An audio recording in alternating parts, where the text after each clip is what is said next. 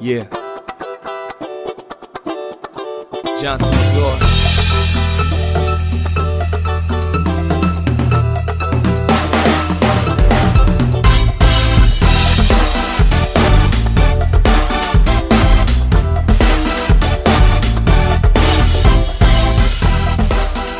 Dentro de todo lo que hablamos, o dentro de la gran cantidad de temas que hemos abordado en este podcast, Santiago, eh, nos encontramos siempre eh, enfrentando cómo va a ser el destino de la humanidad, qué vamos a hacer como especie, el fin del mundo, el fin de la, de la era que conocemos, lo que sea. Entonces, eh, poder resumir a veces ese tipo de información, eh, hacer una lista, que creo que es lo que a veces resulta mucho más atractivo en un programa como este, casi siempre no es fácil encontrar.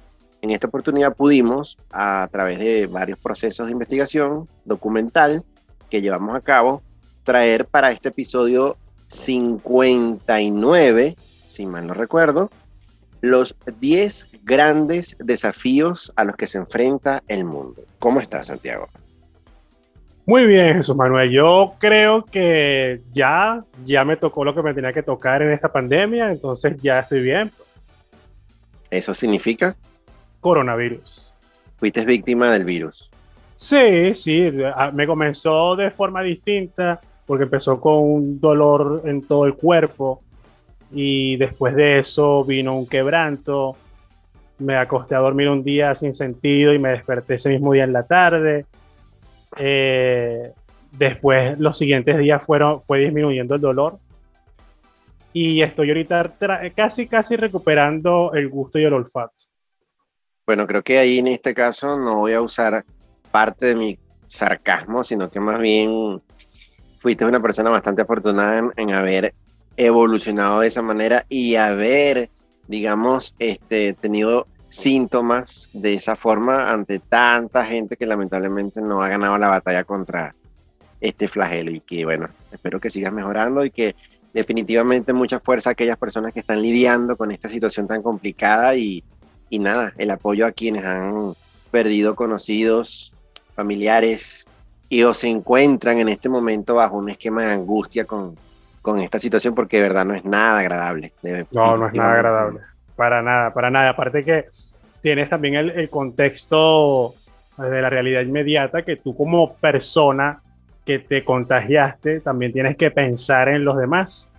Y eso implica aumentar tus niveles de contacto, eh, mejor dicho, disminuir tus niveles de contacto. No, bueno, aumentarlos punto... virtualmente y disminuirlos físicamente. Eh, eh, me, gusta, me gusta, me gusta. Y, pero yo digo hacerlo conscientemente, porque muchas veces las personas que, que se contagian de, de, coronavirus, no lo digo que sean todos, tienen esta, esta creencia de que, bueno, yo estoy contaminado, ya yo me estoy recuperando, yo no voy a contaminar a más nadie. Y, y, bueno, sucede lo que sucede. Afortunadamente me dio de esa manera. Y, y, bueno, aquí estamos buscando grabar otra edición de El Informal. De verdad que este año 2021, eh, cuando pensábamos que 2020 iba a ser el año más fuerte, digamos, desde el punto de vista psicológico, este, porque estábamos intentando descifrar algo que no conocíamos. Creo que el 2021 realmente eh, ha traído como que muchas más cosas en menos tiempo, al menos es mi percepción. Pero eh, son las dinámicas que nos están tocando en los actuales momentos, es la forma en que como sociedad y hasta como especie nos estamos des desenvolviendo en, en, este planeta y nada, o sea, eres, eres alguien afortunado. Realmente sí, creo que sí.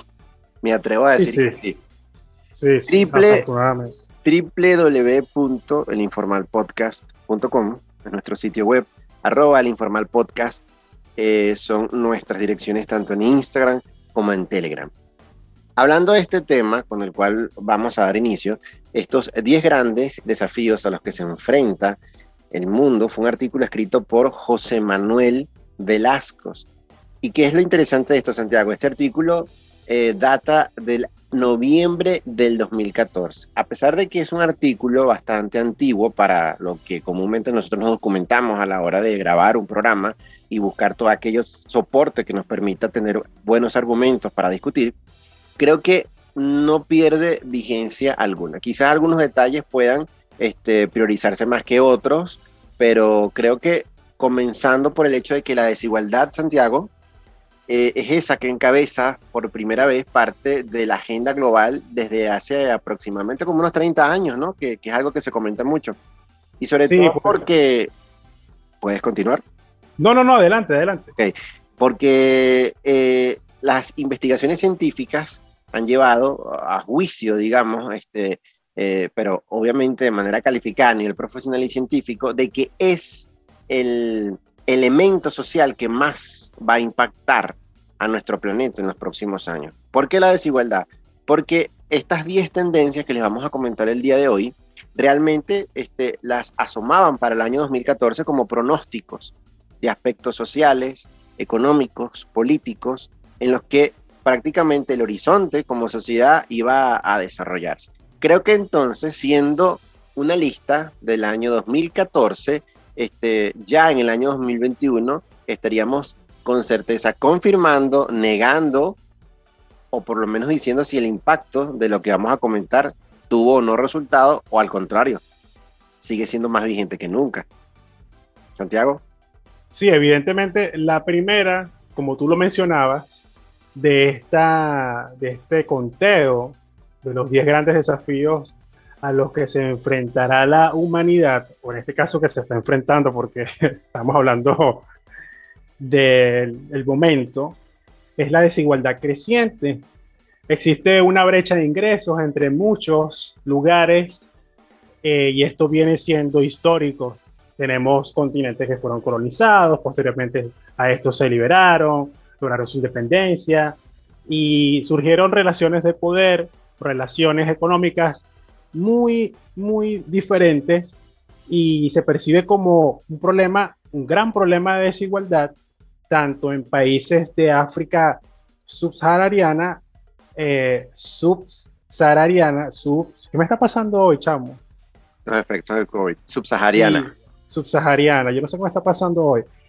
Eh, y también la brecha que se agranda entre los países de Asia y América.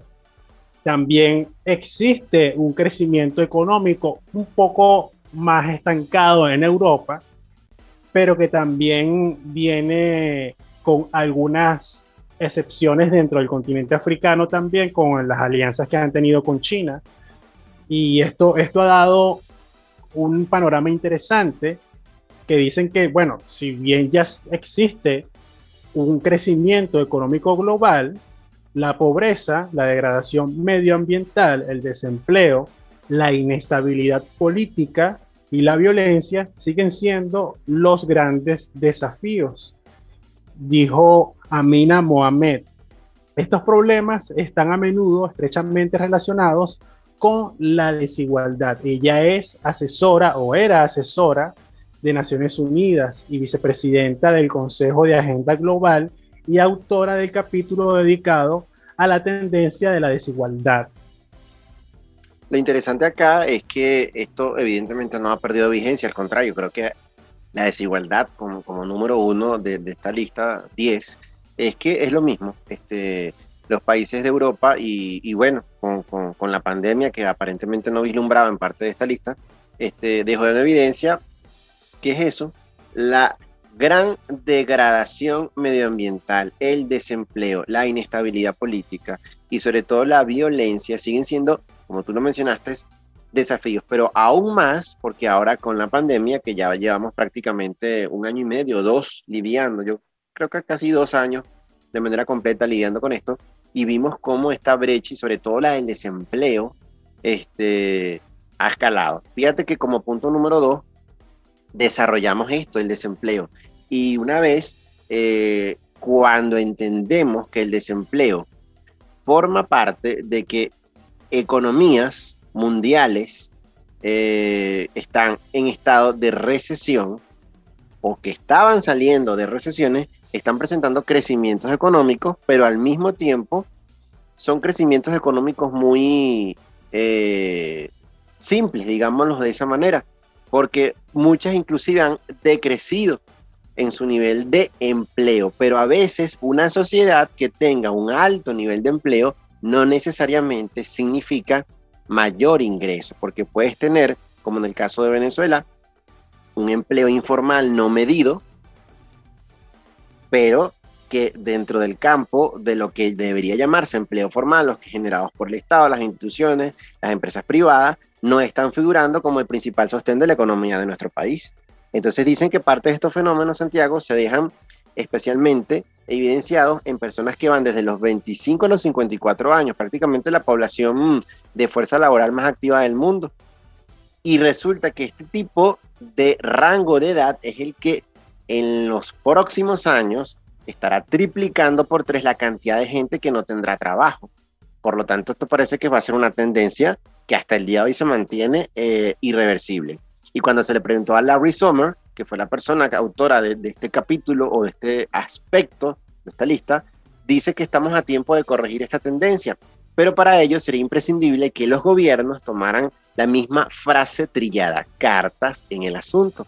Como, bueno, empezando por un cambio en la educación, eh, que eso permita potenciar los aspectos del conocimiento que no pueden ser sustituidos por la automatización, inclusive hasta por la inteligencia artificial que es la colaboración, la creación y liderazgo. Y en este punto sí quisiera hacer una parte porque estas tendencias sí se han ido al cambio. Muchas cosas que hoy en día están funcionando, yo creo que la pandemia nos ha dejado ver que la solidaridad, la solidaridad importa y, e importa cuando hemos tenido que reinventar formas en, en cual grupos de trabajo, eh, grupos sociales, inclusive grupos étnicos han tenido que volver a actividades que hace 30 o 40 años habían abandonado por la automatización y que con la pandemia tuvieron que regresar a lo de siempre, a lo básico.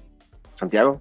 Y aparte de la evolución, Jesús Manuel, porque si bien esto toma las consideraciones de, de, la persistencia del desempleo, que fue el segundo punto que tú comentaste, viene otro aspecto porque el tema del confinamiento a nivel mundial hizo que muchas personas que tenían una relación de dependencia laboral cotidiana o vamos a decirlo normal pasaran y evolucionaran a un nuevo a un nuevo nivel. Pero también tenemos las otras personas que no tenían acceso a las tecnologías y aún siguen sin estarlo que han tenido que evolucionar en las formas de buscar eh, medios para persistir dentro de este panorama que, nos ha tocado vivir. Y creo que esto nos lleva al tercer punto, que es el déficit de liderazgo. Eh, creo que aquí hay una frase que me parece muy importante mencionarla para darle inicio a este tema, a este aspecto, mejor dicho. Y dice que mientras nuestros gobiernos han crecido, sus mecanismos han sido acosados por décadas de alineamiento fáctico, dinastía y profunda corrupción. Eh, esto fue un estudio que se publicó en ese mismo año, el 2004, donde apuntan que al 90% de, los encuestados en China, ellos apuntan que la corrupción es uno de los grandes problemas. Estamos hablando de China el 83% de los encuestados en la India también reflejaron el mismo problema y el 78% de los encuestados en Brasil estuvieron de acuerdo con otras investigaciones sociológicas que ratificaban este aspecto de corrupción. Esto quiere decir que todo se enfoca a que la falta de liderazgo y la falta de una visión clara de lo que deben ser los asuntos públicos llevan a un jaque social que hacen como un castillo de naipes, como ese camino de, piezas de dominó, cuando empieza a caer uno tras otro. Cuando descuidamos un aspecto, surge otro que acentúa la desigualdad y genera las condiciones para que estos aspectos no tan favorables dentro de las sociedades tengan un repunte. Jesús ahí con relación a ese segundo, a ese tercer aspecto, que es el, liderazgo, es que las personas no estamos confiando en nuestros líderes. Este, las personas que dirigen nuestros países ya no, no, no hay credibilidad, no hay, no hay, ni siquiera quiero utilizar la palabra fe porque la fe no, no es algo que creo que vaya con la política. Este, no hay confianza, no hay credibilidad, porque la corrupción está corrompiendo todos los estratos sociales. Y una sociedad corrupta, evidentemente, es una sociedad oportunista. Y donde hay una sociedad oportunista, la brecha de desempleo, la brecha de acceso a bienes y servicios que le den calidad de vida a esos ciudadanos, evidentemente va a estar cortada desde la raíz. Y traigo el ejemplo, en estos días coloqué en mi estado de WhatsApp, eh, que sugería que vieran un documental de la DW de Alemania que se llamaba La ciudad engulle personas, eh, específicamente la lucha por la vivienda en China. terrible, terrible. Tú lo pudiste. Lo, vi, lo vi. Después que colocaste en tu estado, yo me pasé una de estas noches de insomnio y lo coloqué y me quedé, pero loco. Eso es terrorífico, porque entonces sería interesante aquellas personas que siempre se la pasan diciendo que no, que China es comunista y que no, a veces no entienden de, de estas ideologías. Prácticamente el sistema eh, los está ahogando en un, en un capitalismo este, extremo, donde las personas que provienen de las zonas rurales están prácticamente desamparadas ante lo que es la urbanización de, toda la cantidad de áreas posiblemente habitadas para grandes complejos que solo puedan pagar personas de clase media. Entonces pareciera que la corrupción es lo que apunta al gran problema del por qué estas personas quedan desamparadas ante una sociedad que les prometió en su momento este, darles la oportunidad e igualdad a todos que desde hace 60, 70 años, cuando se instaló la Revolución China, era el principal objetivo. Entonces, lógicamente, para pasar al otro punto, la desigualdad se sitúa en el centro de, de todo lo que tiene que ver con el crecimiento de una sociedad que exige que de alguna manera la política los apoye con, con, leyes que los puedan favorecer. No es el caso de la gran mayoría de la humanidad. Santiago, el cuarto punto. Ahí, antes de entrar al cuarto punto, estaba recordando de ese documental, hay un aspecto que lo evidenciaron en la ciudad de Shenzhen, cuando ellos explican por qué, cuál es el origen de este problema urbano o de vivienda o de desplazamientos. Y fíjate, Jesús, que hay un, aspecto que me, me, llamó mucho la atención y me dejó perturbado, es porque dentro de la clasificación social, una persona que venga del campo o que se encuentre en el campo, porque lo que sucedió en Shenzhen fue que la ciudad fue, fue creciendo tanto al punto en que llegó a la parte de los campos y empezó a utilizar terrenos cultivables para la construcción de viviendas. Y las personas por decretos dentro de la legislación de ese país que pertenecían al campo no tenían derechos sobre ni la tierra ni sobre las viviendas, a diferencia de las personas que se encontraban en la parte marginal de la misma ciudad que tenían, tienen derechos colectivos hacia la que son sus viviendas en la periferia, pero estos derechos colectivos están eh, inmersos en una trama de corrupción que incluye a los representantes comunales o comunitarios, como quieran denominarlos, con uno de los principales personajes de las industrias de la construcción. Y ahí se ve el entramado y la lucha entre el gobierno local, que en este caso sería la representación de los cuerpos policiales, las personas que se niegan a salir, los que no fueron indemnizados y las constructoras que contratan eh, sicarios y demás cosas. Es un documental altamente recomendado no solamente porque se trate de China, sino porque así existen desigualdades en todos los países del mundo. Estamos hablando de uno de los países que mayor crecimiento económico tiene en el planeta y se presentan esa serie, esa serie de, de circunstancias desafortunadas. Paso al cuarto porque me estoy extendiendo mucho y este podcast hemos reducido la duración del tiempo de cada episodio, el crecimiento de la competición geoestratégica y esto tiene que ver mucho con la eterna lucha que hemos estado presenciando como humanidad entre el bloque soviético, entre el bloque asiático, entre las grandes potencias ahora que están surgiendo, que surgieron, Estados Unidos, la Guerra Fría.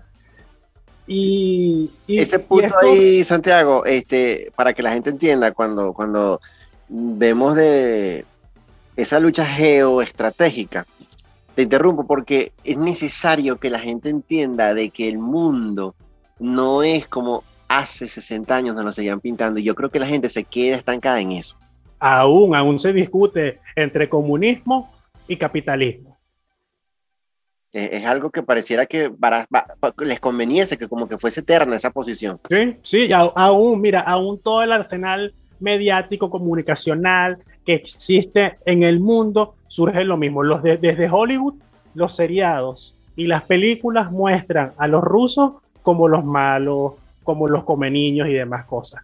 Y del otro lado que tienes eh, la balanza comercial también, eh, Estados Unidos versus China, con los intereses que unos que conocemos, otros que no, y esto nos afecta a todos, así lo queramos o no.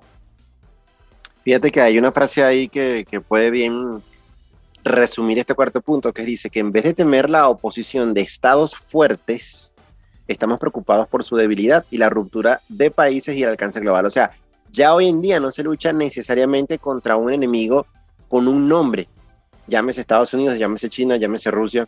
Este, se está luchando realmente contra un proceso de desglobalización ante el avance de aspectos en diferentes regiones, hasta en las mismas potencias mundiales, de nacionalismos extremos, del descrédito contra el multilateralismo. Este, entonces, ¿qué estamos haciendo?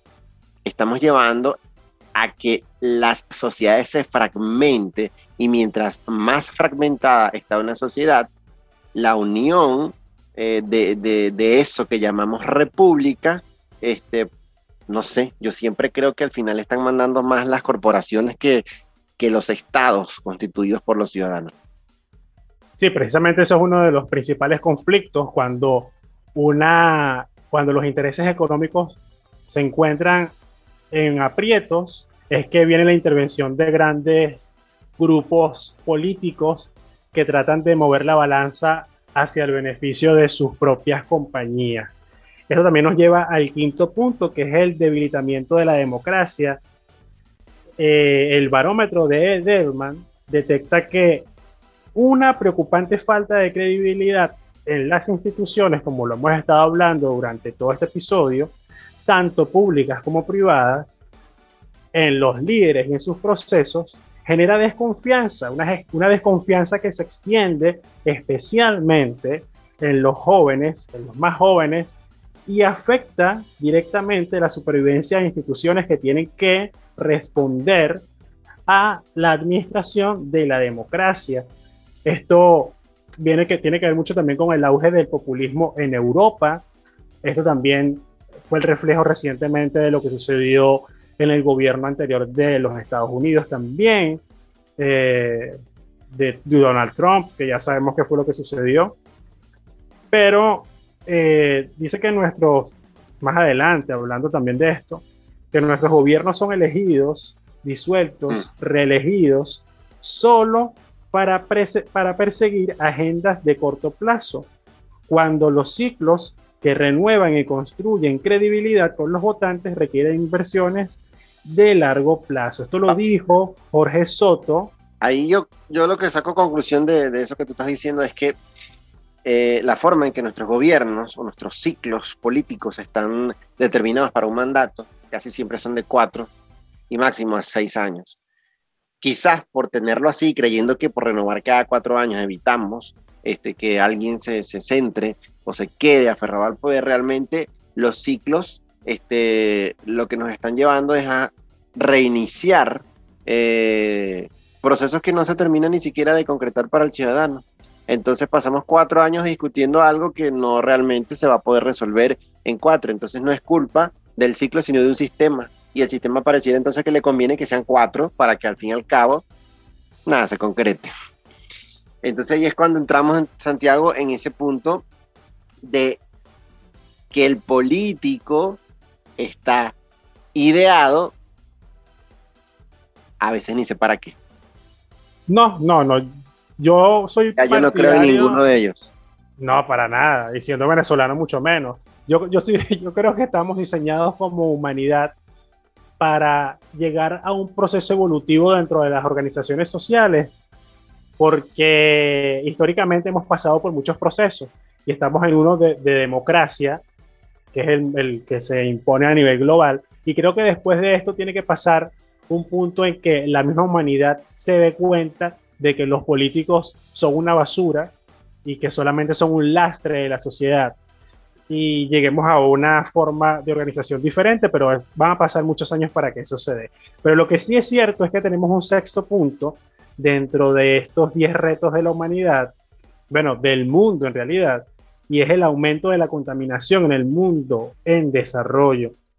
Esto tiene que ver mucho porque los procesos tecnológicos han llevado a las sociedades a que se invierta mayor, en mayor, mayores recursos en tecnología y lo que hace una demanda de mayores eh, materias primas, llámese en este caso los recursos que se encuentran bajo el subsuelo y demás minerales.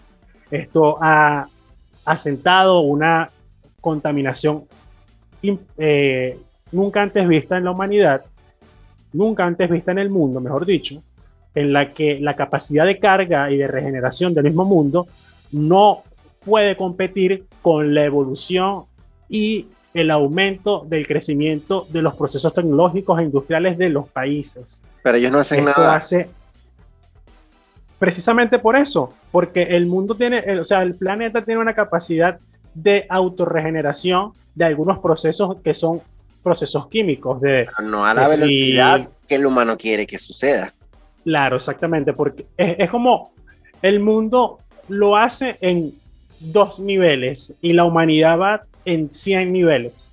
Entonces, por eso se generan tantos desequilibrios eh, ambientales, principalmente en los países desarrollados, que ellos buscan perpetuar el desarrollo por encima de cualquiera Claro. eso, eso sin contar, no teniendo presente, como lo que sucede en el tema de, del mundo de, la, de, la, de las prendas de vestir, con el tema del algodón, que demanda extremadamente altos números, números pero aberrados de consumo de agua, que esto creo que lo hablamos en un episodio Sí, correcto. Y también lo que eso también genera en las otras, es, es decir, en la, en la cadena de, de producción de un pantalón o de una prenda, existen distintos países. También tienes el tema de Bangladesh, tienes el tema de Filipinas, tienes el, el tema de varios países que son Altamente. fábricas del mundo Mm. altamente contaminados por estas industrias Y- y que no consideran nada de eso. Por eso es que esta frase final de, de este tópico me llama la atención para pasar al siguiente, porque dice el potencial de las medidas correctoras es muy alto. Hay un alto potencial, por supuesto, siempre lo vamos a tener, pero la ventana de oportunidad de que podamos lograr un cambio que no sea este, fuera de tiempo es muy pequeña. Entonces, eh, yo creo que no les conviene. eh, la devastación para ellos, para los políticos, para los grupos poderosos, es lo que, lo que marca lo que marca la tendencia para que ellos puedan seguir siendo millonarios en favor de financiar sus propias políticas que al final no cooperan absolutamente con ningún tipo de medida que favorezca la reducción del dióxido de carbono. Fíjate que el, el, mayor entonces eh, desafío que conlleva una alta contaminación en el mundo es el aumento de las catástrofes naturales. Aquí ni siquiera me voy a intentar poner a, a parafrasear lo que dice, sino que la actividad humana está llevando a generar desequilibrios más acelerados y digo desequilibrios para nosotros como especie, porque bueno, para la humanidad, para la naturaleza, simplemente es forzar un evento para generar un equilibrio dentro de lo que el planeta y la dinámica biológica conoce como este, estabilizar los sistemas. Entonces, cuando hacemos daños significativos a altas tasas este, de, de mmm, digamos, eventos más vulnerables, es lógico que las poblaciones van a ser más pobres, van a estar más expuestas, aquellas que no tengan este, los recursos, y son las que van a, a pagar el mayor precio. ¿Qué significa eso? Mayores este, oportunidades de inundaciones en zonas altamente contaminadas, mayor cantidad de eventos como huracanes, tifones, mayor contaminación radioactiva, eh, mayor contaminación de aguas para el consumo humano, el famoso evento de- del proceso del calentamiento global, este, donde muchos dicen, sí, bueno, pero es que lo la- la- la- el planeta ha pasado por estos eventos, sí, ha pasado, pero la, humanidad y el hombre los está acelerando con el impacto que están ejerciendo sus actividades industriales. Entonces, cuando se produce un desastre, obviamente la solidaridad social de, de todos como humanidad es admirable, pero dura semanas, después se nos olvida. ¿Cuál es el punto 8? El punto 8 es el avance del nacionalismo. Que a, que a veces yo no entiendo mucho. ¿Qué, qué llamamos nacionalismo?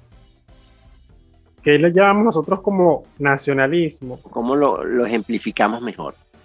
Bueno, el nacionalismo corre a favor de corriente, no solo aquel que circula por la senda de la demanda de la independencia mediante la apelación a un nuevo Estado, sino también de los propios países a través de políticas proteccionistas. Esto hemos estado viendo un, una lucha comercial entre Estados Unidos y China en el pasado gobierno de ese país porque existían medidas de defensa de, los intereses de Estados Unidos con el lema del gobierno Make Great American Again, algo así creo que se llamaba, y esto acentuaba mucho más lo que eran las posturas dentro de cada país, lo que también representa una amenaza para los procesos normales que existen y que han existido en la humanidad de migraciones, personas con diferentes orígenes étnicos que por una u otra razón salen de sus países y buscan establecerse en otros, pero estos procesos de nacionalismo son contrarios a, una, a un ingreso de, de estas personas. Al Gore dijo algo muy interesante y dijo que estamos en una, en una encrucijada crítica, un periodo de decisión que dictará la salud y viabilidad de nuestra civilización. Esto se relaciona mucho con que el egoísmo anima en lo más profundo de la condición humana, incluso induce una ética propia, exclusiva, en ocasiones excluyente, como la xenofobia que nos ha tocado ver cuando existen estas caravanas y estos movimientos de, de personas que salen en balsa desde el norte de África hacia Europa y cuáles, cuáles han sido las posturas de cada una de las naciones en las que tocan puerto, llámese Italia, llámese Grecia, llámese España, recientemente esa fue una de las que, esa, esa foto que movió el mundo eh, de una persona española dándole un abrazo a una persona, yo creo que era nigeriano, no recuerdo exactamente. No, eran, eran marroquíes, pero tú sabes marroquíes, que Hay un trasfondo que no compete a este, este número de episodio, pero podemos mencionarlo brevemente. Eh, hablando del nacionalismo, eh, el problema es que en Marruecos existe una lucha por años por recuperar lo que ellos consideran fue un arrebato por parte del Imperio Español, que fue el sur de su país, donde prácticamente, bueno, España al apoderarse del sur de Marruecos, este, crean lo que hoy en día se llama eh, República Popular Árabe, creo, si mal no recuerdo, del Saharaui. Entonces ahí, evidentemente, la gente habla español, eh, son pocas, a ver, pesar de que son países árabes, la influencia del español es mayor, están cerca de las Islas Canarias, entonces España de alguna manera siempre dio como más apoyo. ¿Y qué sucede?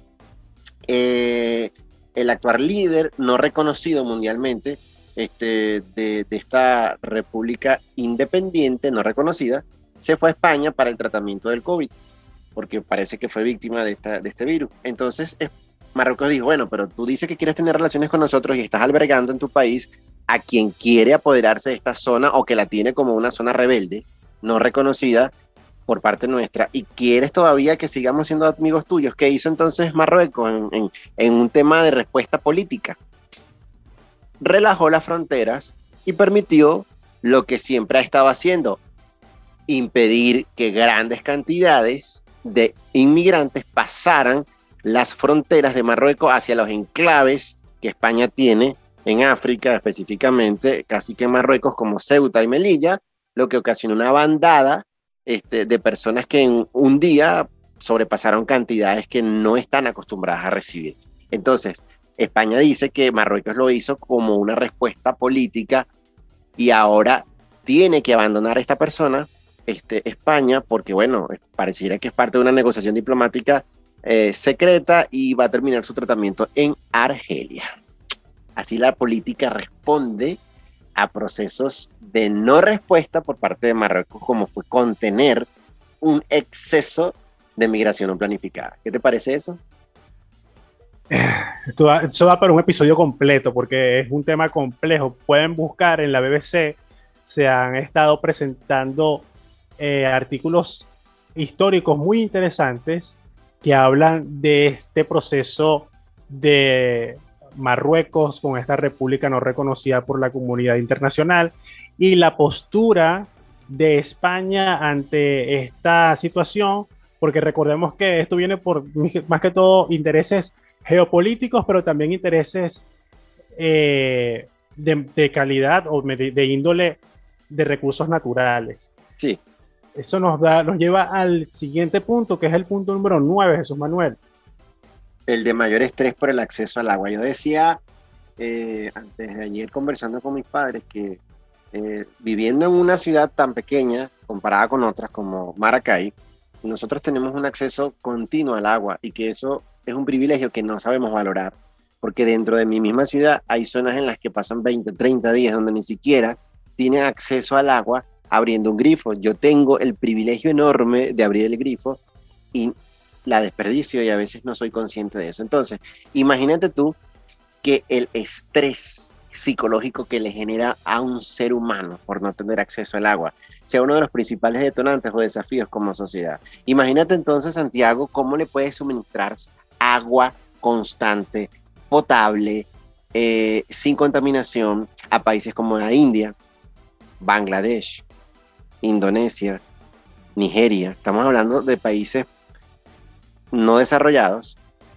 sobrepoblados, con los mayores índices de contaminación ambiental urbana, donde la sobrepoblación pasa la cantidad de servicios y bienes de calidad que un ser humano pueda recibir. Entonces, cuando se hace ese, ese análisis, se llega a la conclusión de que la crisis del agua va a tener dos componentes o ya tiene. Uno es el que se refiere al propio recurso, es decir, las fuentes de agua potable y el, otro es el acceso. Aún cuando el recurso del agua es pleno en el planeta Tierra, porque bueno, somos una masa rodeada por agua principalmente, apenas el 1% es dulce o digamos para consumo humano. Pero existen millones de seres humanos en este planeta que carecen del acceso a esa agua. Entonces imagínate tú cuando tienes gobiernos que no juegan papeles eficientes que puedan financiar inversiones para llevarle agua a ciudades como Sao Paulo en América del Sur, Ciudad de México en América del Norte, eh, Caracas. Problema, disculpa que te interrumpa, un problema recientemente que se hizo tendencia en México es porque se están quedando sin agua. Exactamente. Eh, es un problema bastante duro que están viviendo los habitantes de la Ciudad de México y que ha ocasionado también eh, polémicas porque un, un, actor que se llama, que de apellido Zurita creo que es, que es el que participó como el hermano de Luis Miguel en la serie Luis Miguel. Sí. Eh, sacó una marca de, de, agua en plena crisis de agua en la Ciudad de México. Esto ha generado una ola de críticas. Absurdo. Pero absurdo, absurda. Esto nos lleva también entonces a hablar para darle paso a esto y aprovechando el tiempo, al último punto, Jesús Manuel, que es la creciente importancia de la salud para la economía. En 2014, nadie había pensado, pues le estaba pasando por la mente, que este panorama 2020, 2019, 2020, 2021 iba a encontrarse de esta manera. Y, y esto, esto nos da, da mucho porque, para comentar, porque en este momento una de las principales preocupaciones de la, de la humanidad, estamos hablando del 2014, era los casos de ébola que estaban aumentando significativamente y que se habían... Los virus más mortales o peligrosos, ¿no? Sí, sí, sí, y que, que llegó a presentarse casos, llegaron a presentarse casos en Estados Unidos y en España. Cierto. esto también tiene mucho que ver con las políticas que cada uno de los países estaba otorgando o no dándole a estos sistemas dentro de, su, dentro, de sus naciones. Recordemos que no en todos los países el acceso a la salud es gratuito. Tienen sistemas que son completamente corporativos como el estadounidense, donde la salud está totalmente mercantilizada contra la, la contraposición de Canadá, donde la salud es totalmente gratuita.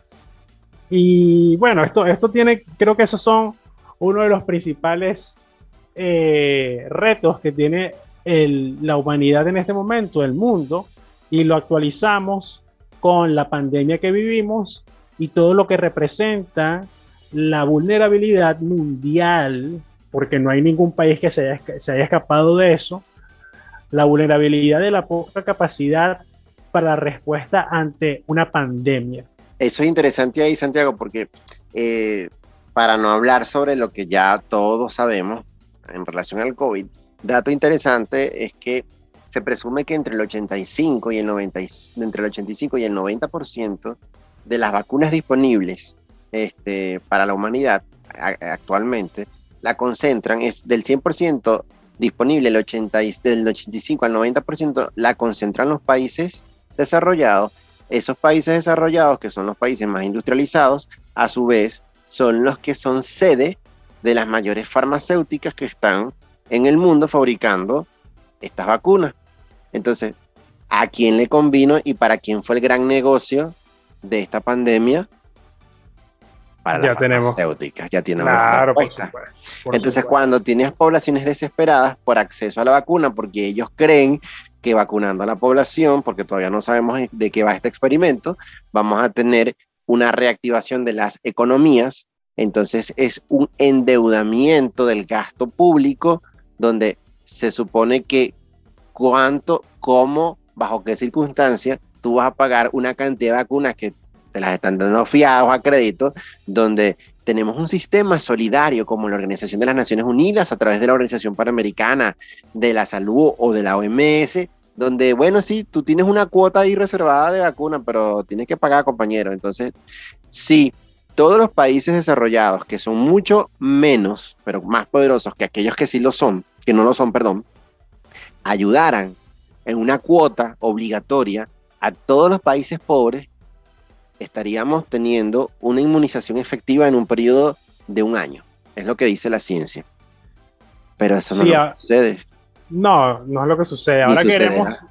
No, ahora, eso, ahora queremos es conocer tu opinión de estos 10 puntos, de estos 10 retos que se presentan para la humanidad, para el mundo.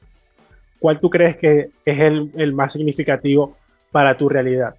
Escríbenos de qué país nos estás escuchando e igualmente te damos las gracias por darle play a este episodio. De igual manera, darle gracias, que no lo mencionamos, a nuestro patrocinante Eduardo Caber. Eduardo, un saludo y un abrazo desde Venezuela. Eh, gracias por el apoyo. No sé, Jesús Manuel, creo que eso ha sido todo en esta edición de la edición 59. Yo creo que para la edición 60 podríamos traer a, a una o un invitado. Sí, eso me parece bien.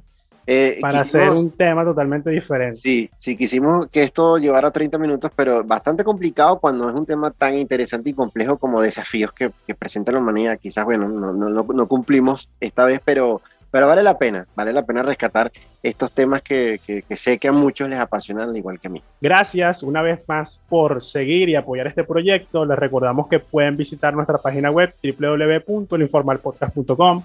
Allí tienen todos los episodios que hemos publicado desde el año 2019, 2020, desde el año 2020 hasta la fecha. También tenemos un canal de Telegram donde tenemos un seriado exclusivo, un seriado en el que abordamos temas que normalmente no abordaríamos en una edición completa. Pueden formar parte de esa comunidad y también tenemos un sistema de patrocinio. Toda la información se encuentra en nuestra página web. De mi parte, muchas gracias por haber escuchado este episodio y será hasta una próxima oportunidad.